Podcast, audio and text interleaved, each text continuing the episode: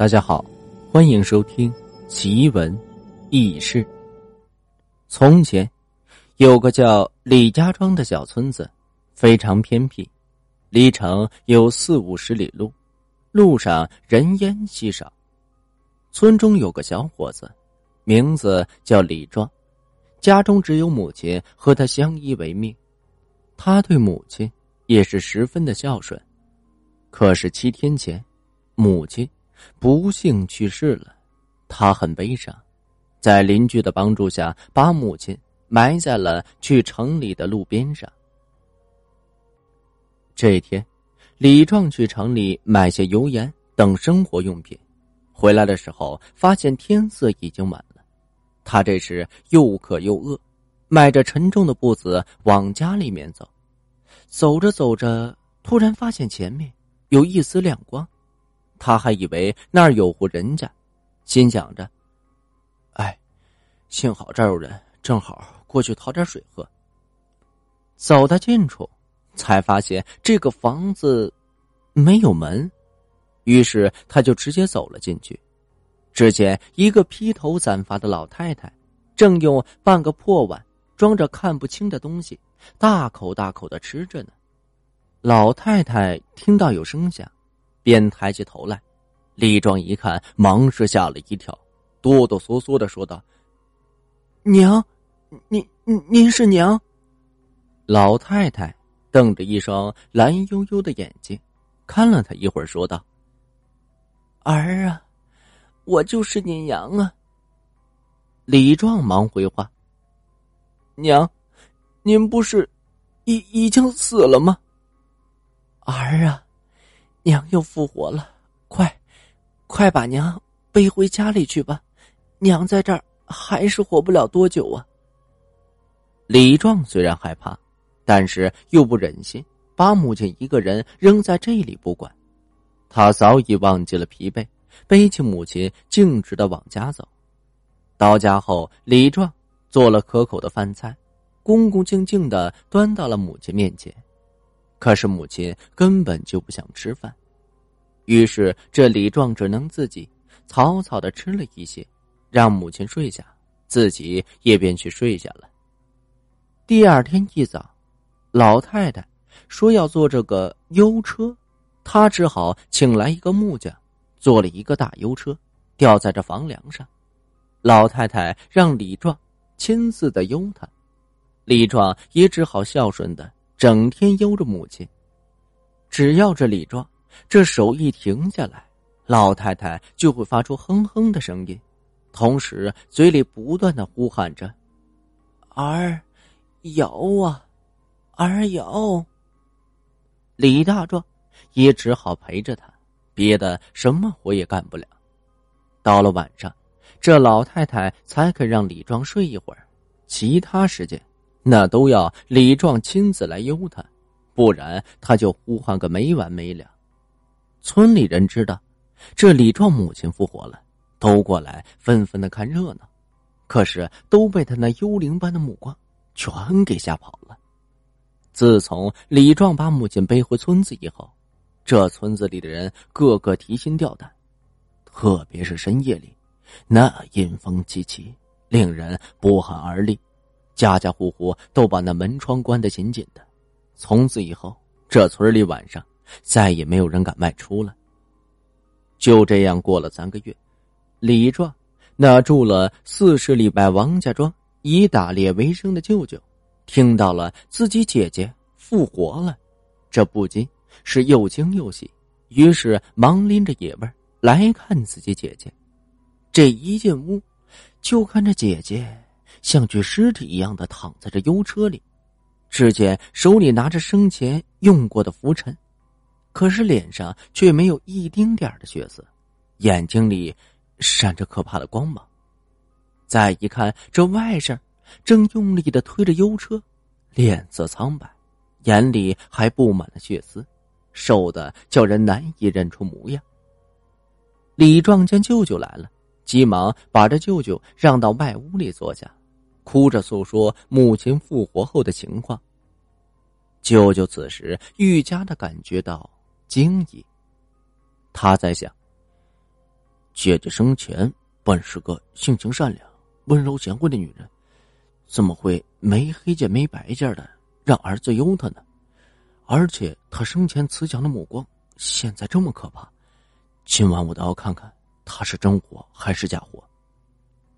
吃过晚饭，这舅舅啊便对外甥说道：“大壮，你到外屋睡吧，今晚我替你忧他。”但是老太太却又呼喊道：“让我儿忧儿忧啊！”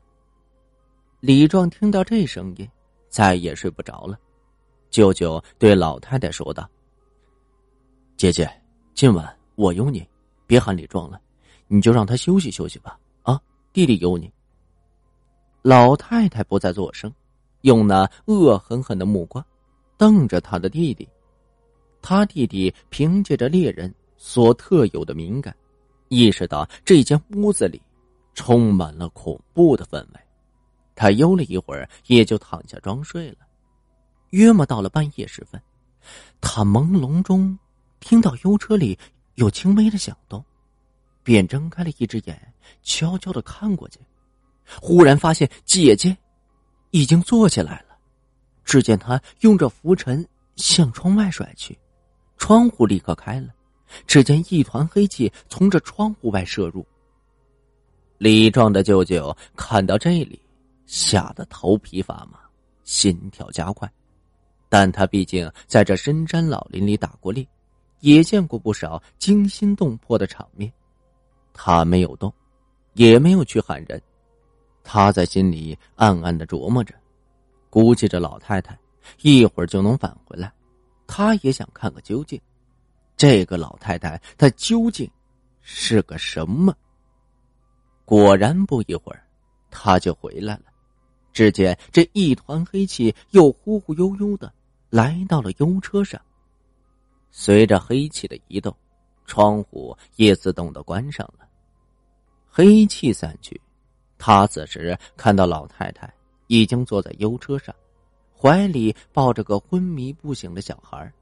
老太太正撕下他的大腿，吃着满嘴流着血沫子，那个情景惨不忍睹。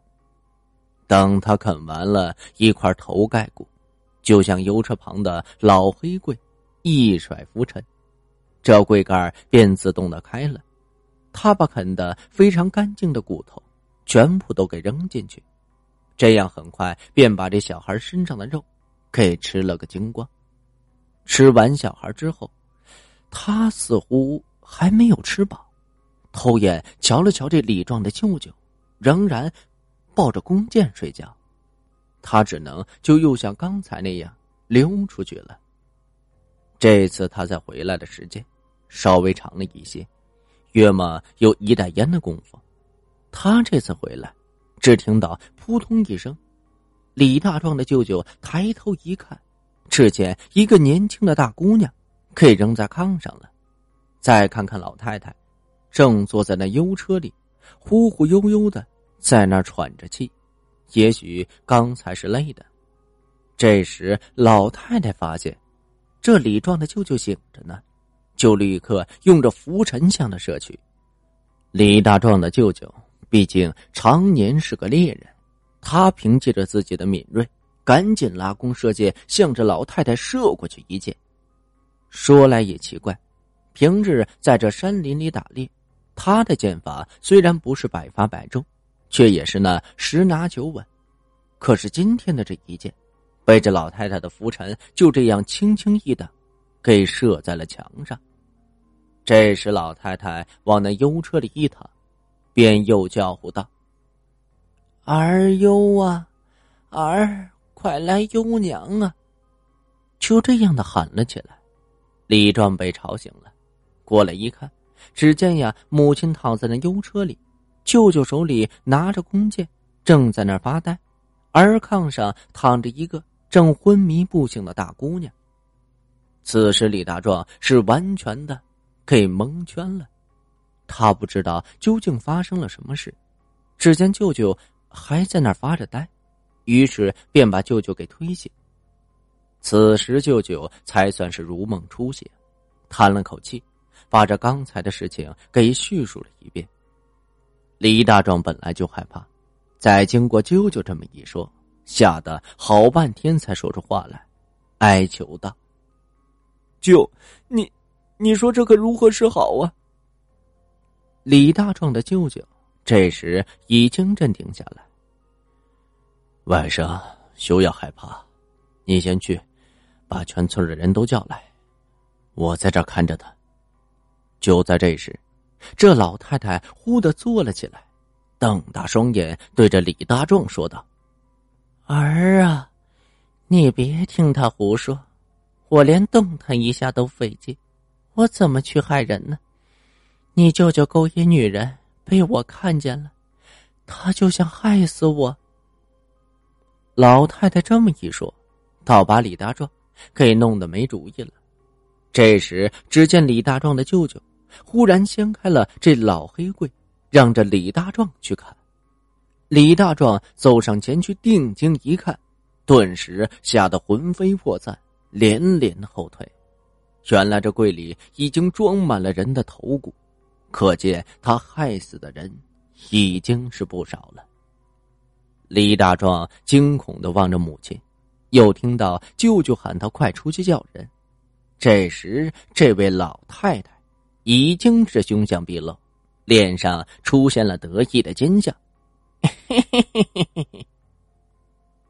李大壮刚要喊人，但已经来不及了。老太太迅速将手里的拂尘向李大壮甩去。就在这千钧一发之际，李大壮的背后出现了一位白发银须的道人。他怒视的老太，斥责道：“你这个恶鬼！”在世的缘分已然尽了。说完，这道士左手一抬，屋里便发出了雷鸣般的响声。只见老太太顿时就给摔在了地上，从她的头顶升起了一团的黑气，向窗外冲去。恶鬼，我看你往哪儿逃！这位道士又是一抬手，紧接着又是一声雷一样的响动。顿时，屋里火球乱飞。只见这火球中的黑气发出了一声声怪叫，眨眼的功夫，这黑气就消散了，屋子里立刻恢复了平静。这位道士又从随身带来的葫芦里倒出了一粒药丸，对李大壮的舅舅说道：“你把这粒药丸给那姑娘服下，可解她身上的邪气。”然后又对李大壮叮嘱道：“你赶快把你母亲重新埋葬起来。你母亲这不是复活，而是那恶鬼借你母亲的尸体来为祸人间。如果他今天吃了你，我也治不住他了。以后做事千万不要不加思索呀。”道士话音刚落，只见一道白光闪现。这道士顿时消失的无影无踪。这时，雄鸡三唱，东方拂晓，李大壮和舅舅好像刚刚做完一场噩梦，神情又恢复了正常。他们醒来之后，赶紧给那姑娘服下那颗药丸。一会儿，姑娘便醒了过来。他们这一打听，才知道这是千里之外的一个姑娘。听她说，她正在家里睡觉。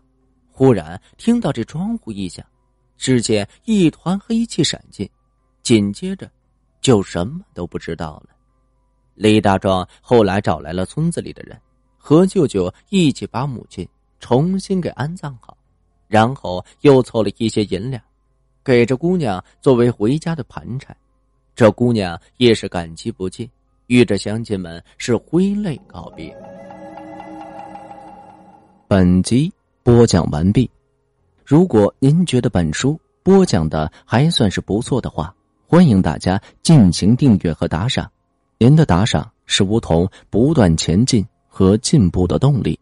当然了，小伙伴，如果想了解更多关于奇闻异事录的故事，或者您想把您的奇闻异事分享给梧桐的话，欢迎大家点击梧桐的头像私信梧桐，梧桐在私信区等待着。您的私信。